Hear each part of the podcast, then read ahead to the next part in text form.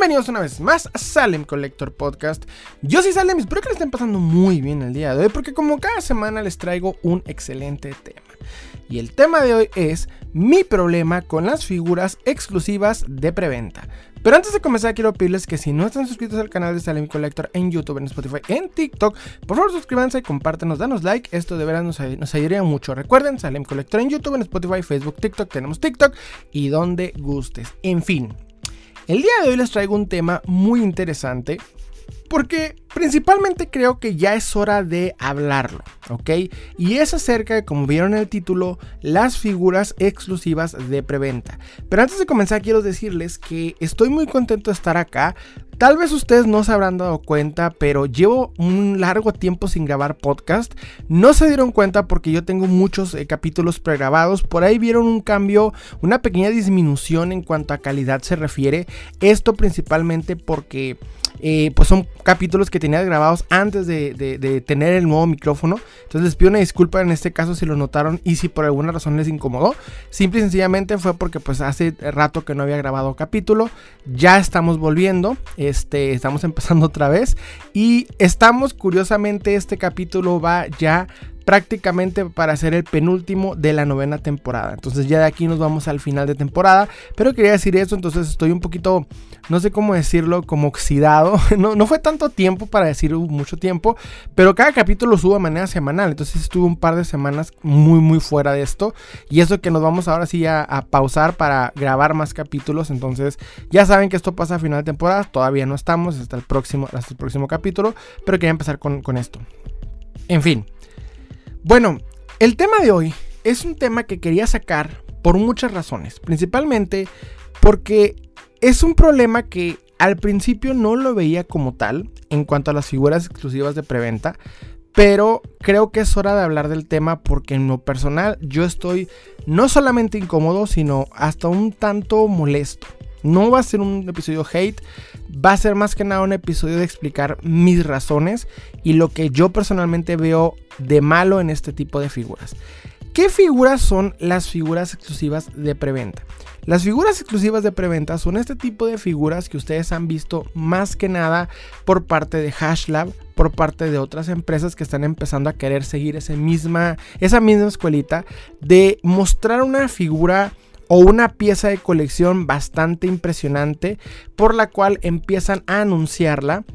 Este, ponen la preventa en lo que es este, pues las páginas principales de las empresas jugueteras. En este caso llega a ser muchas veces Hasbro, en otras Mattel ya está empezando a hacer lo mismo. Ponen esta, eh, vamos a decir, esta meta que se tiene que alcanzar para empezar a producir lo que es este, este tipo de piezas. Y una vez alcanzada la meta, pues la empiezan a enviar. O sea, la empiezan a producir y la empiezan a enviar.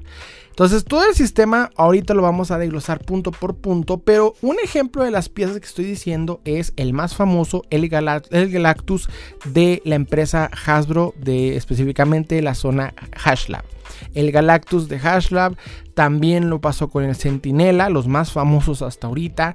Eh, ¿Por qué no también ahorita está empezando Mattel con lo que es la versión de Eternia, una versión renovada para lo que si no me equivoco es este, los Motu Origins, los Master of the Universe Origins. Entonces también están pidiendo un aproximado por ahí de 500 dólares por, la, eh, por todo el set de Eternia. Entonces ya están empezando a pasar este tipo de cosas y estoy notando que es algo que le está funcionando al mercado de figuras de acción y es algo que a mí en lo personal me está no solamente molestando, creo que no solamente yo en este caso, sé que muchos se van a sentir identificados con este problema, porque aunque sean piezas majestuosas, magníficas, en este caso sí nos dejan muy atrás a coleccionistas que no tenemos esa capacidad económica para esos gastos extremadamente pues exagerados. Y es la palabra porque ahorita hay que empezar a escribir este punto. Sé que en este capítulo puede llegar a ser un tanto polémico si hay personas quienes invirtieron felizmente sus 22 mil pesos y en su casita ya tienen su Galactus. No es con el afán de ofender a estas personas, ¿ok? Porque en principal yo no soy una persona que envidia la capacidad económica de otras, pero como coleccionista sí tengo que ponerme a pensar en la mía. Y más que nada en cuanto a piezas y productos se anuncian y van a mi colección se refieren. O sea, que el hecho de que haya personas que tengan la libertad económica de pagar hasta 22 mil pesos por una sola pieza, tienen mi, mi, hay que decirlo, mi respeto, pero no puedo compartir con ellos esa misma libertad. Y yo sé que no solamente yo, sino también muchos otros coleccionistas. Yo he grabado varios capítulos en los cuales ustedes han escuchado, han visto, en pocas palabras, que yo siempre digo que el coleccionismo económico no siempre es el mejor. No soy de las personas que quiere pagar 5 pesitos por las figuras. Sé que a veces hay que pagar bastante para obtener la calidad que merecemos en cierto aspecto de nuestra colección, pero en este caso veo más que nada una trampa taimada de parte de las empresas, porque ya no solamente es Hasbro, y ya no solamente esto lo haciendo Hasbro, sino otras empresas están siguiendo este mismo método de venta. Entonces, en mi opinión personal, hay que hablar del tema porque se está expandiendo, se está comprometiendo en contra de nuestras colecciones y al mismo tiempo está elitizando el coleccionismo. Me estoy poniendo, yo sé que se podría considerar bastante, eh, eh, no sé la palabra sin afán de ofender, chairo en este aspecto, pero sí, es, es porque hay, hay una situación que está sucediendo en base a esta trampa.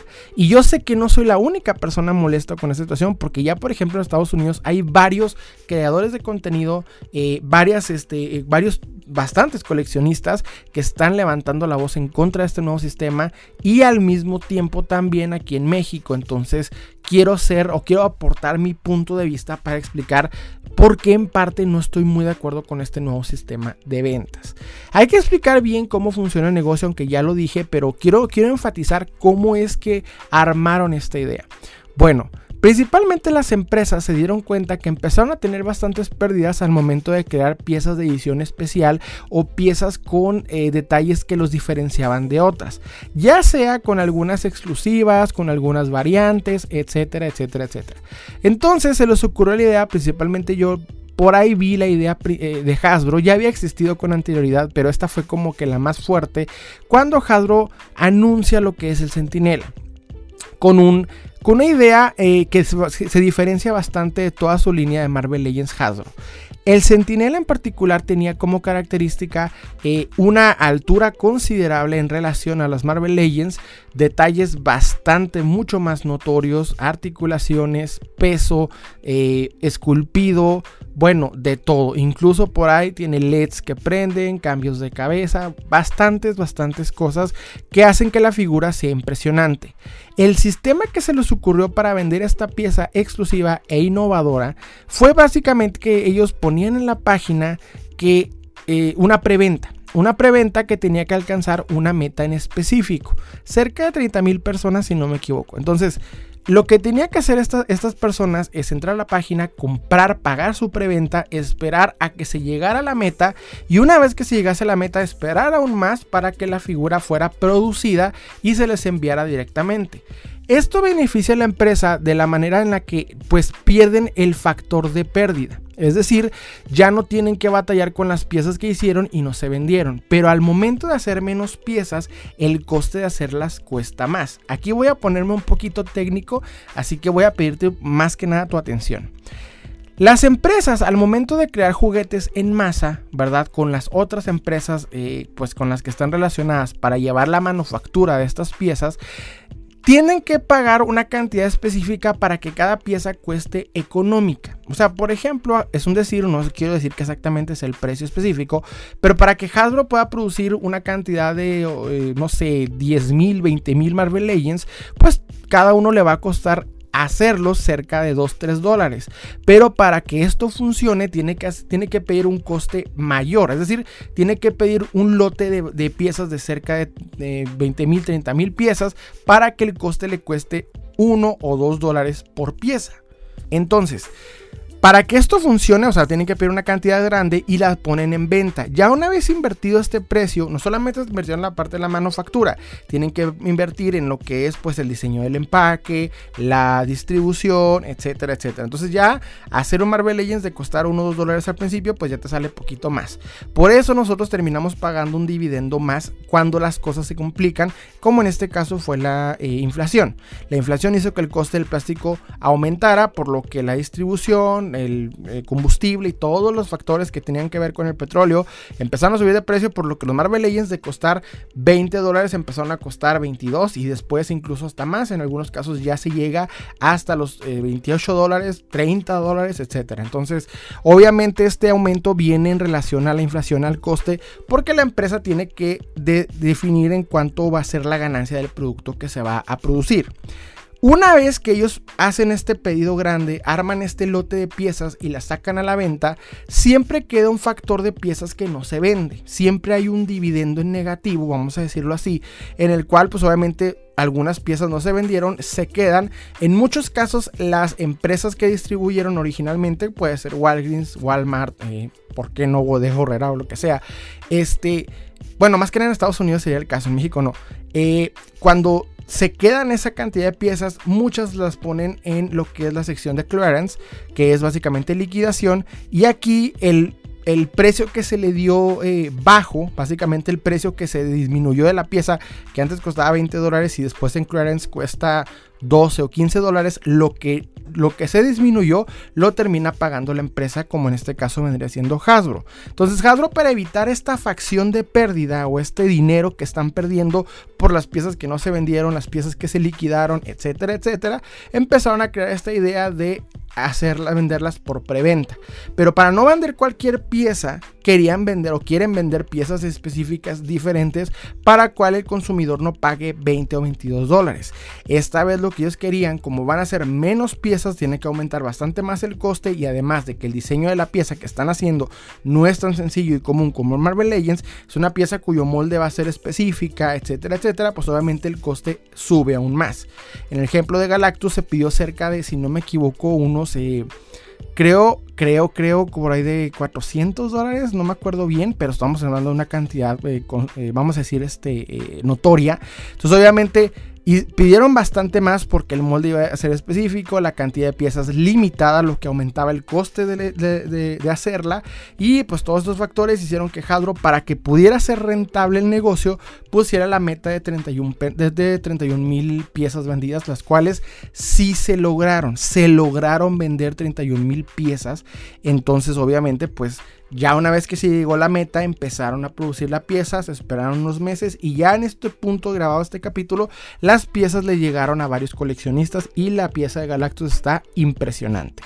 Pero también en el camino esto ha fracasado en varias ocasiones. El primero que les puedo recordar es el Rancor. El, recordemos esta bestia que sale en Star Wars del episodio 6 cuando Luke detiene esta, eh, vamos a decir como la mascota de Java. Esta pieza iba a salir también en esta versión de, Hasbro Pulse, eh, en Hashlab si no me equivoco. Y eh, no, se, no, se, llegó a la meta y obviamente se rechazó el proyecto. Lo más notorio que pasó esto, capítulo que ya hicimos en esta temporada, fue con el auto de este, del Ghost Raider de eh, Robbie Reyes. Con el Ghost Rider de Robbie Reyes intentó hacer lo mismo. Pedían un aproximado de 400 dólares y muchos coleccionistas estuvieron en total desacuerdo. No se llegó a la meta, creo ya en este punto se puede decir que fracasó. Y obviamente pues no funcionó este tema. Porque cuando vieron lo que es la pieza que se estaba mostrando, lo que estaban eh, vendiendo, no convenció ni el precio, ni los detalles, ni nada. Y obviamente pues fracasó. Entonces esto le ha fracasado un par de veces a Hasbro, pero como les dije ya empezó también Mattel a crear esta idea trayendo la reedición de lo que es Eternia. Recordemos que el playset de los 80s de Eternia es un playset bastante buscado, bastante cotizado. La más mínima pieza que te encuentres de este playset te tiene una lanita ganada si te la encuentras en algún tianguis o lo que sea. Entonces obviamente querían quieren aprovechar este boom que le funciona a Hasbro y obviamente pues empezaron a vender preventas, le está funcionando, etcétera, etcétera. Entonces todo este tipo de negocios ya empezó a, vamos a decir, florecer. A una empresa le funcionó, otra lo quiere hacer y ya vamos a ver que un par de empresas van a querer seguir este mismo sistema. El problema es que hay muchas personas que lo están pagando. Como bien les dije, se llegó varias veces a, la meta y obviamente la pieza se, eh, se, están produciendo. O sea, las piezas ya se están produciendo. Galactus, a opinión personal, fue el golpe más bajo que recibí como coleccionista de parte de Hasbro. ¿Por qué? Porque yo personalmente quiero un Galactus y el Galactus Buff de lo que es eh, la, época, de Toy Biz no me convence en cuanto a tamaño se refiere. Para mí es una pieza bastante pequeña y también pues es una pieza que se ha cotizado muy considerablemente en el mercado, cosa que a mí en lo personal no me gusta y cuando Hasbro anuncia esta versión de Hashraf pues trae todo lo que a mí como coleccionista me encanta, pero al momento de ver el precio choco y digo, no, no puedo, no puedo pagar esos, esos precios. Honestamente son exorbitantes. Y es que cuando tú te, cuando Hasbro, la empresa, me pide 500 dólares para tener un personaje que me guste, que combine con el resto de mi colección de la misma empresa, no es, ya empiezo yo a enojarme, a estar en desacuerdo, a decir, no, esto no me gusta. Entonces, este es el punto en el que yo estoy molesto principalmente por esta pequeña cuestión. Ahora, en, el sentido coleccionista, esto nos afecta principalmente porque se quieren eh, separar las gamas. ¿A qué me refiero con separar las gamas? Ya hemos hablado mucho en el podcast, en, TikTok, en todos lados, de lo que son las gamas de coleccionismo, eh, bueno, las, las gamas de coleccionables, ¿ok? Gama alta, media y baja. Estas gamas nos permiten a los coleccionistas diferenciar y al mismo tiempo poder organizarnos económicamente sobre si la pieza vale lo que se me está pidiendo por ella. Las gamas en cierto aspecto nos protegen, por ejemplo, con las piezas que se empiezan a cotizar por razones estúpidas y más que nada por muchos coleccionistas que se obsesionan con la pieza por la emoción del momento. Como es el caso de cualquier Marvel Legends que de costar 20, 22 dólares, es decir, 450, 500 pesos, ya empiezan a pedir hasta 3 mil o 4 mil pesos. Ha pasado más de una vez y es algo que las gamas nos permiten entender que si una pieza te piden 4 mil, 5 mil pesos, pues tú sabes que con esa cantidad de dinero te puedes comprar algo de una gama mayor, lo que te va a dar mejor calidad, mejor detalles, etcétera. O sea, en vez de pagar 3 mil, 4 mil pesos por un Marvel Legends que va a tener detalles de pintura, detalles de limitados en articulaciones, etcétera, etcétera, todo lo que Marvel Legends ofrece, la limitación por el coste en el que fue hecho esa pieza, pues obviamente empiezas a pensar ya mejor en otra empresa, como es el caso, ¿por qué no? De este Figuarts, de Figma, de Iron Studios o de Hot Toys. Ya, ¿por qué no? Porque al momento de decir, bueno, si voy a pagar esa cantidad exorbitante por Marvel Legends sencillo, mejor me puedo comprar un buen Hot Toys. Entonces, en este punto, las gamas nos permiten eh, vamos a decir, organizarnos económicamente y poder entender qué tipo de figuras nos convienen. Pero ¿qué pasa cuando las gamas son borradas por las mismas empresas? Porque saben que las gamas no es una, no es una institución, no es una ley establecida, es más que nada consejo entre coleccionistas. Entonces las empresas las empiezan a desdibujar de la manera en la que crean este tipo de piezas, las cuales pertenecen a la línea de gama baja que ha vendido Marvel Legends durante pues todo el, desde el 2012 se podría decir, no antes, creo si no me equivoco, para el 2011. Bueno, el punto es de que empiezan a vender estas piezas. De pronto un día, si quieres un Galactus que combine con todas las piezas que ya compraste de Marvel Legends Hasbro, pues es hora de pagar 500 dólares. O sea, si todas tus figuras, figuras las pagaste entre 20 y 30 dólares, pues es hora de pagar 500 dólares para que te quede el Galactus que quieres. Y la peor parte es que hay coleccionistas quienes lo pueden pagar. Y no es una cantidad pequeña, es una cantidad de personas considerable, tanto en Estados Unidos como en México, como en cualquier país que ustedes gusten, ya que los Marvel Legends no se limitan a dos países, son famosos en todo el mundo. Entonces en este punto aquí la situación obviamente se complica para los que no podemos pagar esos precios.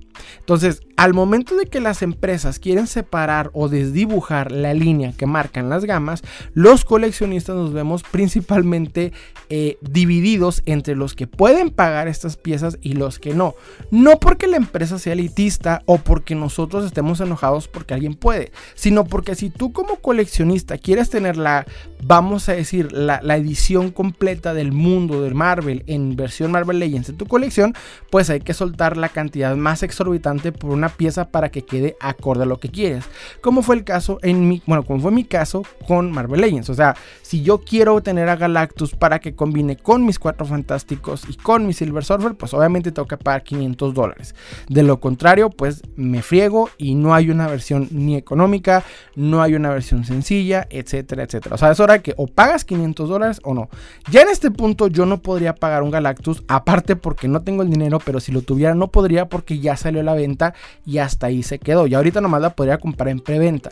Si no me equivoco, la última vez que chequé está rondando en eBay por ahí de 300 dólares más el envío. Entonces, técnicamente, para que yo pueda pagar este precio, pues tendría que pagar cerca de 6 mil, 8 mil pesos para que me llegue. Pero en algunos casos, por ejemplo, personas que tuvieron que comprar la, pieza Galactus no por medio de la página de Hasbro, porque hay que admitir que aquí hay un problema principalmente en Hasbro que no te envía a toda la República Mexicana, sino nada más a Estados Unidos, tenías que ir con un intermediario el cual te subía mucho más grande el valor, o sea, de pagar 500 dólares por la pieza originalmente que te pedía la página, ahora tienes que pagar otros 500 más porque simple y sencillamente se les antojó al intermediario. Por ahí vi muchas páginas, entre comillas, eh, profesionales de venta de coleccionables, entre comillas, eh, tratándose o abusando drásticamente del precio de este Galactus. Por ahí vi alguna página que pidió incluso hasta 22 mil pesos y hubo quien lo pagó. Entonces aquí las cosas se me complican porque digo yo, estos precios son extremadamente exorbitantes. Exorbitante a un nivel en el que yo económicamente no puedo. Y no solamente porque no quiero decir yo que soy muy pobre, que no, no soy pobre, o sea, no soy una persona que, podría considerarme económicamente, no sé, como gente que realmente está muy necesitada, pero obviamente como coleccionista tengo que tener límites por diferentes y bastantes situaciones. Entonces, que mi caso sea individual y que yo sé que hay coleccionistas que puedan pagarlo, no significa que estén mal. Sin embargo, significa que la empresa me está oponiendo, en pocas palabras, una situación en la cual como coleccionista ya no puedo seguir. O sea, yo ya no puedo seguir coleccionando de esta manera al estilo de Hadro Marvel Legends, lo cual he tomado decisiones las cuales pues han cambiado mi concepto tanto de coleccionista en cuanto a la marca Marvel se refiere, como también coleccionista en cuanto a la marca Hadro se refiere. Ustedes no están para saberlo, pero yo lo ando contando que económicamente me administro de una manera muy específica, en, muy específica en cuanto a mi colección se refiere. ¿A qué me refiero con específica? Bueno, principalmente, siempre al momento de coleccionar, defino la cantidad específica que puedo gastar, tanto en el número de piezas como en, en la cantidad económica que puedo darme el lujo de gastar. Siempre que sale una pieza que es de mi interés, me organizo económicamente para que esto no afecte a mi economía de la casa, familiar, etc. Nunca gasto más de lo que puedo y tampoco, tampoco pongo en riesgo puntos y cosas importantes por alimentar mi colección. Entonces, cuando sale una pieza que me llama la atención, me organizo para poder obtenerla. Si la pieza base eh, usualmente no son costosas. La pieza por la que yo más he pagado, y lo he comentado durante todo el Oktoberfest, fue Elvira de la marca NECA, la cual me costó 1300 pesos. Es un aproximado de 75 eh, dólares mexicanos. Un aproximado. Perdón, 75 dólares americanos. Entonces, Nunca he pagado por una sola pieza una cantidad exorbitante. Sin embargo, en mi colección debo admitir que he llegado a pagar por mes hasta mil pesos y en algunos casos pues no sucedió porque no hubo una cantidad muy interesante de coleccionables y pues pasó que algunos meses del año no adquirí piezas. Entonces todo es principalmente dependiendo de la situación, la suerte, etc. Pero económicamente, el gasto que manejo para mi colección tiende a ser autosustentable. Es decir, la colección se autoalimenta. Porque hay piezas que dejan de ser de mi interés, las saco a la venta, con ese dinero consigo más dinero y de pronto con ese dinero consigo más opciones para poder pagar las piezas que me interesan. O sea, de esta manera puedo pagar las piezas que van saliendo y estar a la vanguardia del coleccionismo. Digamos, por ejemplo, para pagar lo que fue las figuras que ya mostré en TikTok de Moon Knight y Mr. Knight, las cuales me costaron aproximadamente 700 pesos cada una, tuve la suerte de vender un, eh, un lote grande de coleccionables Mego de terror, con las cuales pues ya no quedaban bien en mi colección, pero me sirvieron para mostrarlas en octubre. Estas a, a su vez fueron porque vendí otra sección de figuras, las cuales eran de Star Wars que ya no quedaban en mi colección y así me voy eh, constantemente. Piezas que salen alimentan para comprar otras nuevas y estas a su vez alimentan para comprar otras nuevas. Esto hace que mi colección vaya evolucionando, no sea la misma eh, cantidad de piezas que existen desde que inicié el coleccionismo y al mismo tiempo vemos nuevas cosas, puedo agregar diferentes cosas, mostrarlas en mi TikTok o aquí en YouTube y al mismo tiempo pues este, yo tener una colección que va evolucionando y mejorando en muchos de los casos. El concepto upgrade que he, que he mostrado mucho en TikTok, el cual prácticamente consiste en agarrar una pieza que ya no me gusta o que no se ve bien o que quedó desactualizada y cambiarla por una versión más moderna de esta misma. Lo hice en el caso con algunas piezas de la marca Toy Biz de Marvel como fue el caso de Doctor Strange y el Watcher, los cuales uno lo tenía, eh, pues como lo dije, en su versión Toy Biz y el otro lo tenía en su versión, bueno, en una, en una, eh, en un custom que hice pude obtener la versión de, Select, después la versión exclusiva de Walmart de Hasbro, por, eh, bueno, de Walmart de Hasbro de este Doctor Strange y las actualicé. Entonces, para poder lograr toda esta situación y que mi colección vaya evolucionando es por medio de que la misma colección se va autoalimentando. Debo confesar que hay veces que tengo que meter más dinero para poder obtener la pieza que me interesa, pero no siempre es el caso. Entonces, para poder estar siempre de acuerdo, trato de que esto no afecte mi economía. Trato de que esto no afecte el pagar las cuentas de, la casa, las cosas que necesita mi hija, etcétera, etcétera. Entonces aquí hay que poner qué pasa cuando hay una pieza que realmente es de mi interés, pero se me pide un precio exorbitante y muy, muy lejos de lo que solamente estoy acostumbrado a pagar. En mi colección existen piezas que se pueden valorar hasta, ¿por qué no?, en hasta 10 mil pesos. Pero no significa que yo pague esa cantidad por ello. Significa que pude moverme a tiempo, que pude hacer diferentes ventas, que pude conseguirla en su mejor precio, en su mejor momento. O sea, que no pagué los 10 mil pesos que las piezas llegan a costar. Simple y sencillamente tuve el momento específico para poder invertir la cantidad que tenía a su mano. Y por las piezas no he pagado en muchos de los casos 600, 700 pesos. La figura por la que más llegué a pagar fue Elvira Neca. Pero nada más esa situación y fue porque la Elvira Neca me encanta. Solamente y por estar desesperado porque la, la situación de la reventa fue más fuerte y más hábil que yo. Entonces, ¿Qué pasa cuando llega Hasbro y me pide, si quieres este Galactus, tienes que pagar 500 dólares? ¿De dónde saco yo esa cantidad? Para un simple capricho que lo único que va a hacer es pues, pues, engordar más mi colección.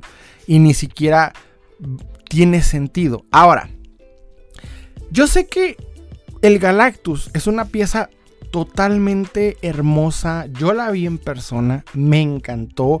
Trae unos detalles impresionantes, pero cuando veo la pieza, no dejo de ver la gama baja en ella. O sea, no dejo de ver esos detalles que un Marvel Legends siempre tiende a tener. Pasa mucho con la empresa Hasbro que cuando sale una pieza que a todos nos hypea, a todos nos encanta, cuando ya la obtienes ves que era más el drama de obtenerla que la pieza en sí. Y hay muchos ejemplos con esto que yo te puedo decir. Están varias figuras de Spider-Man. Están, por ejemplo, Spider-Man Retro. O el Spider-Man de, de tus votos. Tú agarras estas piezas y antes de obtenerlas se ven impresionantes. Ves cómo la gente las comparte como si fuera la cacería del año. O sea, y, en cierto punto dices, wow, es una pieza que la tengo que tener. La, sientes imposible. La sientes la mejor pieza que Hasbro ha producido. Y cuando la tienes en tus manos, ves que ya no está tan genial trae detallitos de, de, fábrica, de color, de detalles que dices, pues no fue tan genial como me lo imaginaba.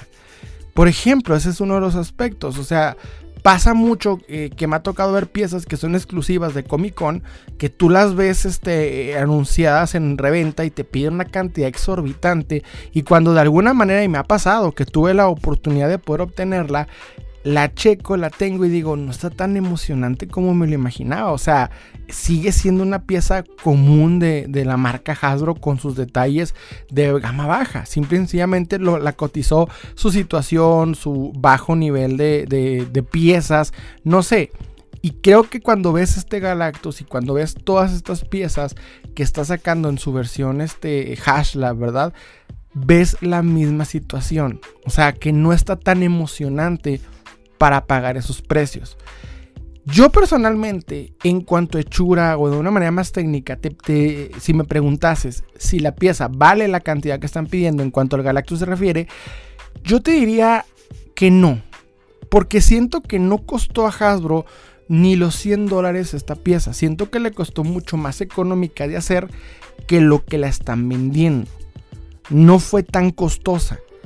Entonces cuando me pongo a ver este Galactus que queda muy bien en correlación a tus Legends, notas que no es realmente lo que te están vendiendo. Hasbro descubrió nuestra debilidad como coleccionistas. Y esto significa que Hasbro entendió cómo funciona la reventa de las figuras de Marvel Legends. Cómo hay piezas que sacó Hasbro en 20 dólares y de pronto ahorita te están pidiendo casi 300 dólares por, por ellas. Hasbro entendió esa idea, entonces Hasbro lo que hizo fue ganar y dominar la misma reventa de la pieza. La reventa o básicamente la, cotización drástica de las piezas, la subida de precios, es principalmente por la especulación de la, pieza. O sea, un ejemplo es eh, el, Venom de la serie retro. El Venom de la serie retro está inspirado en la serie de, Spider-Man de los 90. Este Venom cuando salió, salió una versión entre comillas diferente, exclusiva, que tiene la caja, eh, tiene una caja de color negro que dentro está la tarjeta con la figura. La figura que está obviamente con su empaque. Y esta pieza tiene una especulación que se llega a vender en algunos casos hasta, hasta en 3 mil pesos. Pero tú ves la pieza, si tú la tienes en tus manos, notas que trae bastantes detalles de Marvel Legends. O sea, que lo que hace que cueste la pieza no es su calidad, no son sus detalles, no es su hechura, no, lo que tiene esa pieza es que la gente la quiere. Y es entre más cantidad de personas estén dispuestos a pagar por ella, más aumenta su precio. Y esto es lo que Hasbro hace. Por medio de ese eh, contador de, preventa, Hasbro está sabiendo cuáles son la cantidad de coleccionistas que están dispuestos a pagarla. Porque son la que los, los, que la están pagando. Cuando ellos la están pagando y el contador sube, Hasbro ya dominó esa reventa, esa especulación por la pieza y saben cuánto vendértela. Por eso, cuando hizo lo que fue la pieza del, del Robbie Reyes, de Ghost Rider, con el auto, quería saber si podía lograr lo mismo y notó que no fue así. Porque los mismos coleccionistas empezaron a decir, ya me estás vendiendo una pieza que no me sirve. Si tú me estás vendiendo una pieza que es un auto que tiene colores y que prende y que se ve bien con el Ghost Rider, yo puedo comprarla en otro, de otra marca mucho más económica. Algo que me encantó que muchos creadores de contenido americanos hicieron fue que compraron en el mismo Walmart diferentes, eh, vamos a decir, carros de control remoto de diversas cosas, de, diversas escalas coleccionables que quedaban bien con la marca Marvel Legends y empezaron a comprarlos y mostrarlos para que tú vieras que lo que te está pidiendo Hasbro por la pieza es exorbitante. Estos autos en su mayoría costaban a lo mucho 30 dólares y Hasbro te estaba pidiendo casi bueno, casi 400 dólares para mandarte un Robbie Reyes con su auto, cuando en custom lo podías hacer por menos de 50 dólares. Esta fue la situación que Hadro empezó como a, tomar en piedra y me gustó esa, esa, respuesta de parte de los coleccionistas hacia Hasbro. Eso me gustó mucho, pero cuando ves que sí le funcionó en ciertos aspectos, como coleccionistas, ¿dónde quedamos? Porque sé que le va a volver a funcionar porque van a seguir sacando diferentes cosas. Hasbro tiene en sus manos la licencia de Marvel, la licencia más jugosa en cuanto a juguetes se refiere ahorita mismo. Yo diría y especularía que incluso mucho más que Star Wars, la que casualmente también pertenece a Hasbro. Entonces, si vemos que tiene las mejores licencias una empresa que está dispuesta a utilizar este tipo de artimañas para poder ganar más del coleccionista, ¿estamos nosotros como coleccionistas preparados para esta situación? ¿Qué podemos hacer? Porque si nosotros ya juntamos a todos los Marvel Legends habidos y por haber y de pronto nos piden que paguemos una cantidad exorbitante para poder completar esa colección, ¿dónde quedamos nosotros o qué tenemos que hacer como coleccionistas? Porque si tú tienes la economía para hacerlo, está bien, perfecto, y, y consideras que es válido, hazlo. Pero ¿dónde están los que como yo no podemos? Y no solamente porque no podemos. Yo de manera psicológica digo, ¿de dónde o con qué cara o cómo, cómo me siento, veo a mi esposa y a mi hija y digo, ¿cómo les digo que pagué 22 mil pesos por una pieza? O sea, ¿cómo lo hago? Porque no solamente porque no tengo el dinero, No lo digo porque no lo tengo, lo digo es que, ¿cómo te va a ver tu familia cuando dices que pagas esa cantidad de, de dinero por esa pieza cuando no tienes la economía para pagar cualquier cosa de esa cantidad? O sea, si yo tuviera esa cantidad libre, lo último que haría sería comprarme esa pieza en específico. Neta, prefiero millones de veces más sacar a mi familia a comer o divertirse o mejorar o comprarles un regalito antes de pagar eso en una sola pieza. Porque sí, me encantan las figuras de acción. Y señores, ustedes han visto mi cuarto, es impresionante, trae bastantes piezas, pero no significa que son mi principal delirio. Y aunque no tuviese familia, pagar tanto por una pieza, en mi opinión, nunca ha sido lo mejor de, las situaciones. Me tocó conocer coleccionistas quienes pagaban por sus piezas un mínimo, un mínimo de 300 dólares. Me tocó ver esas colecciones hechas de Sideshow, ni siquiera de Hot Toys, de estatuillas de Sideshow, que eran impresionantes de ver, pero que en cierto punto decías, tienes tanto dinero invertido que no vale mucho la pena cuando notas que tu bueno, que tu economía o tu estilo de vida no está al nivel de lo que estás pagando en tu colección. Notabas que con esa cantidad te podías comprar un carro de mucho mejor eh, eh, estilo, forma y calidad. O por qué no dar el down de una casa. Porque con esa colección que me tocó ver en varias ocasiones, como les digo, de, de, de estatuillas Sideshow y en otros casos incluso de, Hot Toys, notas que es una cantidad de dinero bastante grande tirada a la basura. Y tú dirás, bueno Salem, ¿tú estás diciendo que coleccionar es tirar a la basura? No. El punto de coleccionar es la aventura de, de encontrarlo. Por eso yo elegí la gama baja.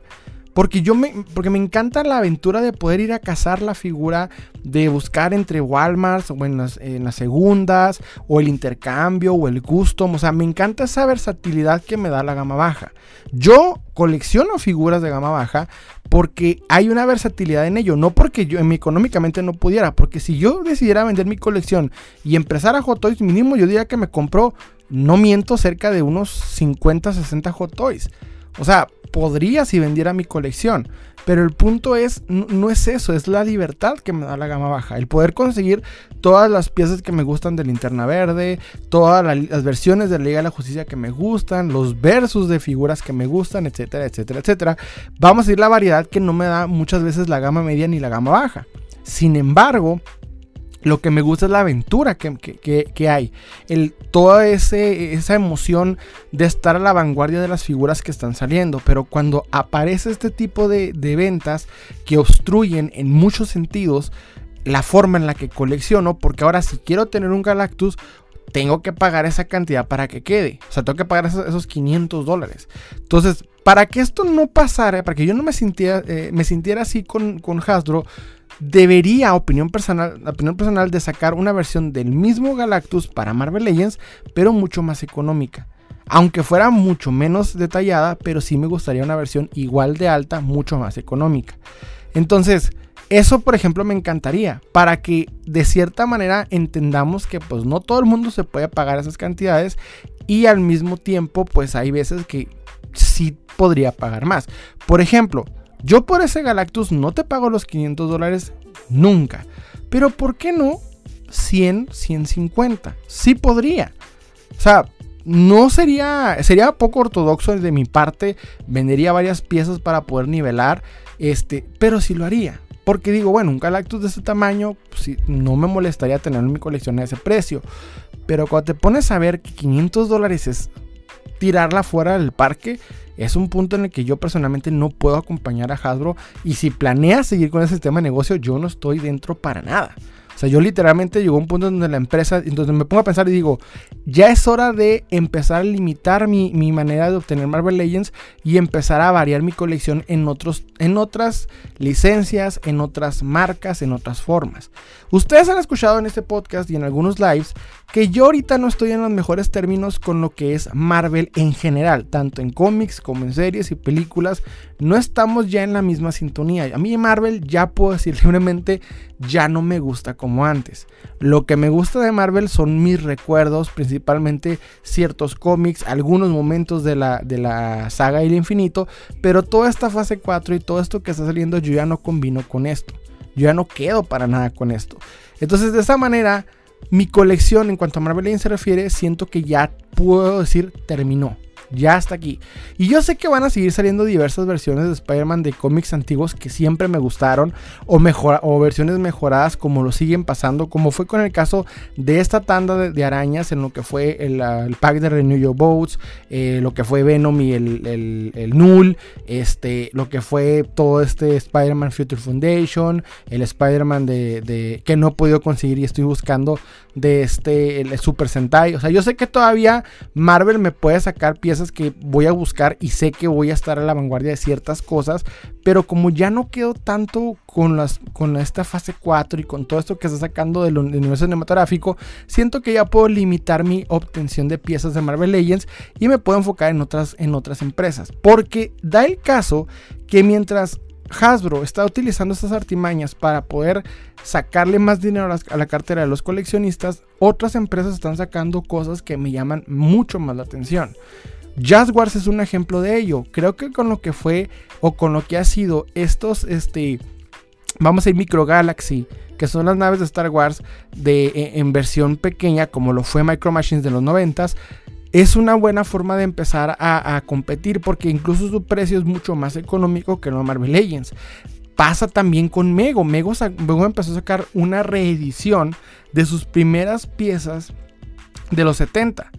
Que a mí la verdad me encanta el Neo Vintage cuando lo simula tal cual salió en aquella época.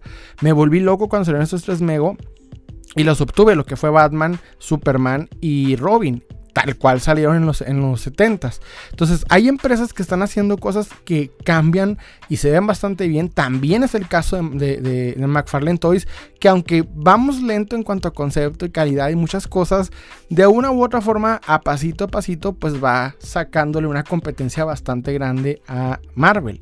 Entonces, Siento que en este caso, bueno, a Marvel y Hasbro, pero siento que en este caso hay más variedad que centrarnos en lo que está sacando Hasbro Marvel Legends. Yo sé que Marvel sigue siendo el, vamos a decir, el líder del entretenimiento actual. Sin embargo, nosotros como coleccionistas no tenemos que estar amarrados a este tipo de artimañas por parte de la empresa.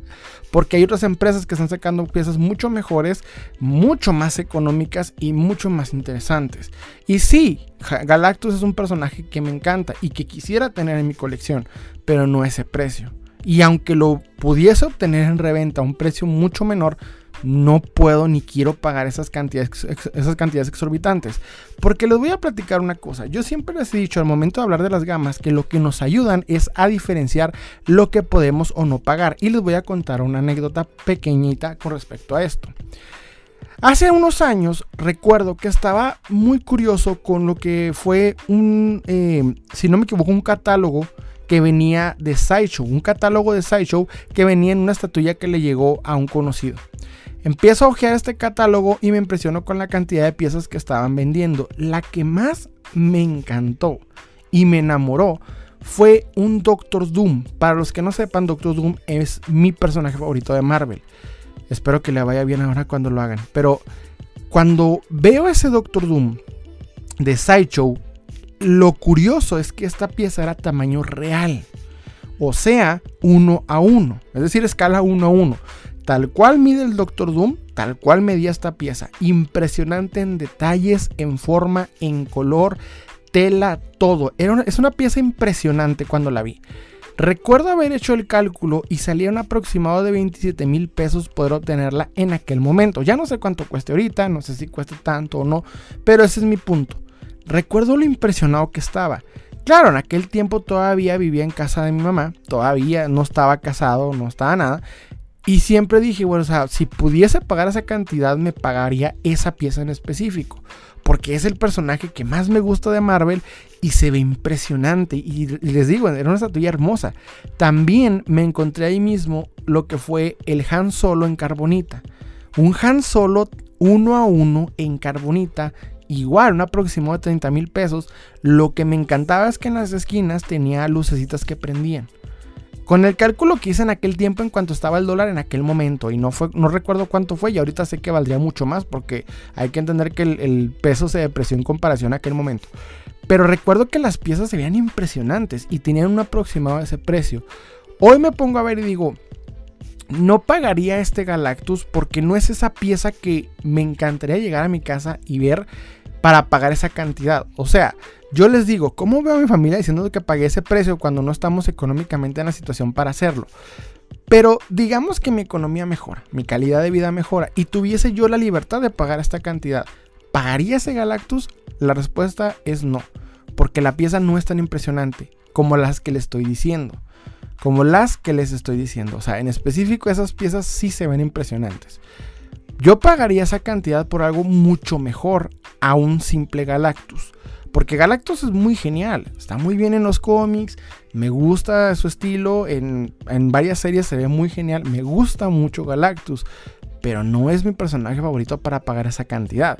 Si voy a pagar esa cantidad va a ser por algo que en serio cuando lo vea me sienta orgulloso y feliz. El autógrafo de uno de mis personajes favoritos o porque no una pieza específica y única del personaje que más me gusta. No algo que simple y sencillamente queda bien con algo que ya voy completando.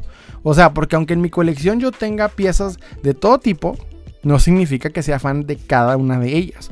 O sea, en mi pieza, en mi, en mi colección hay cyborgs, hay este, no sé, mm, todo tipo de personajes, cyborg de... Hay todo tipo de piezas que aunque me gustan mucho, no siempre van, o sea, no son literalmente el mejor de mi, de las piezas de mi colección o de personajes que siempre me han gustado. Pero por esa cantidad yo creo que hay que pagar por cosas que realmente nos enamoran platicando con un buen coleccionista hace tiempo, me comentó que conoció a alguien que tenía muchos Hot Toys y al momento de, cuestionarse la cantidad de, dinero que tenía invertido en todas estas piezas, dijo, si yo invirtiera en una pieza, en esa cantidad de dinero, en, bueno, si yo invirtiera esa cantidad de dinero de Hot Toys, mejor lo preferiría meter en algo específico. Recuerdo que esta persona es muy fanática de Star Wars y me dijo, yo pagaría un sable de Anakin Skywalker firmado por, por George Lucas. Algo, algo impresionante. No miles de Hot Toys, sino una pieza que cuando la viera me sintiera orgulloso de tenerla, sabiendo que cuesta mucho, pero que realmente es algo que vale la pena. Y yo concuerdo con esta idea. O sea, yo también sí pagaría una cantidad exorbitante por un coleccionable, pero que fuera el, coleccionable de mi vida. No un coleccionable que se ve bien o que queda chido. Porque les voy a decir una cosa que es verdad. Los Marvel Legends ahorita son muy interesantes. Son muy bonitos, se ven muy bien, pero eventualmente van a dejar de ser moda o interesantes. Y cuando esto suceda y te pongas a ver para atrás que por esa cantidad que invertiste en esa pieza no fue tan interesante como te lo imaginabas en el momento. Yo siento que lo que Hasbro hizo fue vendernos el hype y no lo nos lo merecemos, porque hay un mercado de reventa que se está volando la cabeza con la cantidad de dinero que están pidiendo por las piezas que simple y sencillamente son piezas de 20, 22 dólares vendiéndose en miles de pesos. Y yo sé que la oferta y la demanda rige el coleccionismo, sin embargo en muchos casos creo que nosotros como coleccionistas la regamos al pagar estas cantidades yo sé, yo personalmente no lo hago y siempre lo digo en este capítulo, en este podcast, en TikTok, en YouTube, en todos lados donde hago contenido, lo digo. Yo no recomiendo pagar cantidades exorbitantes por un Marvel Legends porque yo no lo hago y no vale la pena. Las piezas fueron hechas para, para costar 20, 22 dólares. Cuando te piden mil dos mil, cinco mil pesos porque es exclusiva, porque es rara, por lo que tú quieras y sigue siendo la misma pieza hecha para venderse a 22 dólares, te están vendiendo el hype y lo estás comprando. Lo que pagaste no, es, no fue ese Venom de 3 mil pesos, no fue esa, eh, eh, esa Dark Phoenix de 3 mil 500 pesos, no, estás pagando el hype de las personas que cuando ven esa figura la dan muy más grande de lo que es. Porque queremos creer que es como en los 80s, como en las figuras vintage. Las figuras vintage se cotizan porque ya no existen, ya no las vas a encontrar. Son las que vivieron, se quedaron así en específico y lo que sobrevivió en el tiempo es lo que tienes.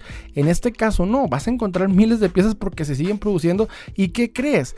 Hasbro las va a volver a sacar una y otra vez. No te, vas a, no te va a quedar nada más con esa versión de Dark Phoenix, va a sacar más. No se va a quedar solamente con esa versión de Venom, va a sacar más. Cada vez que una figura se cotiza, Hasbro lo vuelve a hacer vuelve a sacar la pieza de manera más económica. Mi ejemplo favorito con esto fue, por ejemplo, con el BAF de el, em, el BAF de Ares. El BAF de Ares en su momento fue el BAF más costoso que yo había visto hasta ese punto. Era un precio exorbitante, cerca de los 10 mil pesos. Y me encantó cómo Hasbro te sacó otra versión de Ares mucho más económica y mucho mejor pintada, mucho mejor detallada, mucho mejor estilizada que el BAF antiguo, desalineado, deslavado y sin sentido. Es la misma base, pero mejor pintada. Como Hadro le dio en la madre a esa BAF, me encantó. Y yo sé que hay gente que la sigue pagando a sobreprecio, pero ya no vale la pena porque existe esta pieza que es mucho más económica. Entonces, a opinión personal es yo siento que esto fue una aventura taimada de parte de Hasbro para los coleccionistas que están pagando esas cantidades por la emoción, para pagar el hype y darse cierto estatus, pero yo en lo particular no concuerdo. Yo pago por las piezas, no por el hype. Yo no compro piezas porque sé que a los demás les gustan. A veces sí, pero no estoy pagando, no estoy dispuesto a pagar más de 22 dólares por ello. No voy a negar que esta es una oportunidad frente al Walmart, enfrente de la pieza que todo el mundo está hablando de ella y la compro. No significa que voy a pagar 22 mil pesos para tener ese mismo sentimiento. Nunca en la vida. Pero bueno, eso fue todo por mi parte. Espero que les haya gustado. Los invito a suscribirse. Recuerden que estamos subiendo podcast los viernes, video reviews y lo que se nos ocurra entre el sábado y el domingo. Les habla Salim y les deseo un excelente día.